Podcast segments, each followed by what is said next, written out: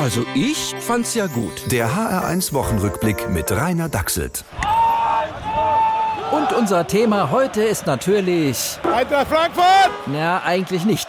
Aber in Frankfurt ist, wie Sie hören, gerade... Ausnahmezustand! Genau, das heißt, wenn du irgendwo eine Tür aufmachst, drückt es die Fans automatisch rein.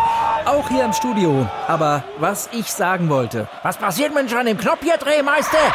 Finger weg! Hier. Bei aller Begeisterung. Einer von euch muss aufpassen, dass nichts kaputt geht. Wer kann das machen? Boré kann es machen. Okay, dann also Boré. Danke.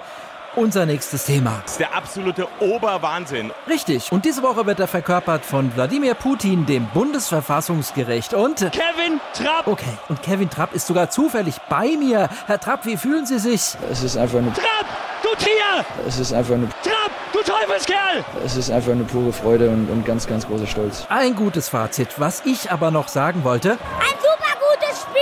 Sicher, da wird kaum jemand widersprechen. Naja, ich fand die UEFA Cup Siege von 80er spielerisch stärker. Aufpasse, es geht. Ja, so kleinlich wollen wir nicht sein. Was ich sagen wollte. Hessen ist Europa League-Sieger. Ich kann's nicht packen. Naja, also Hessen ist übertrieben.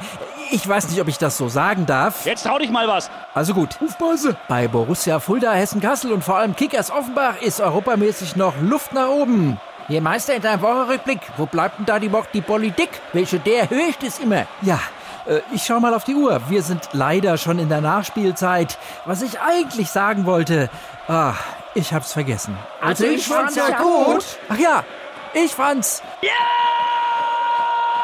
Super gut. Der HR1 Wochenrückblick mit Rainer Dachselt. Auch als Podcast auf hr1.de. HR1, genau meins.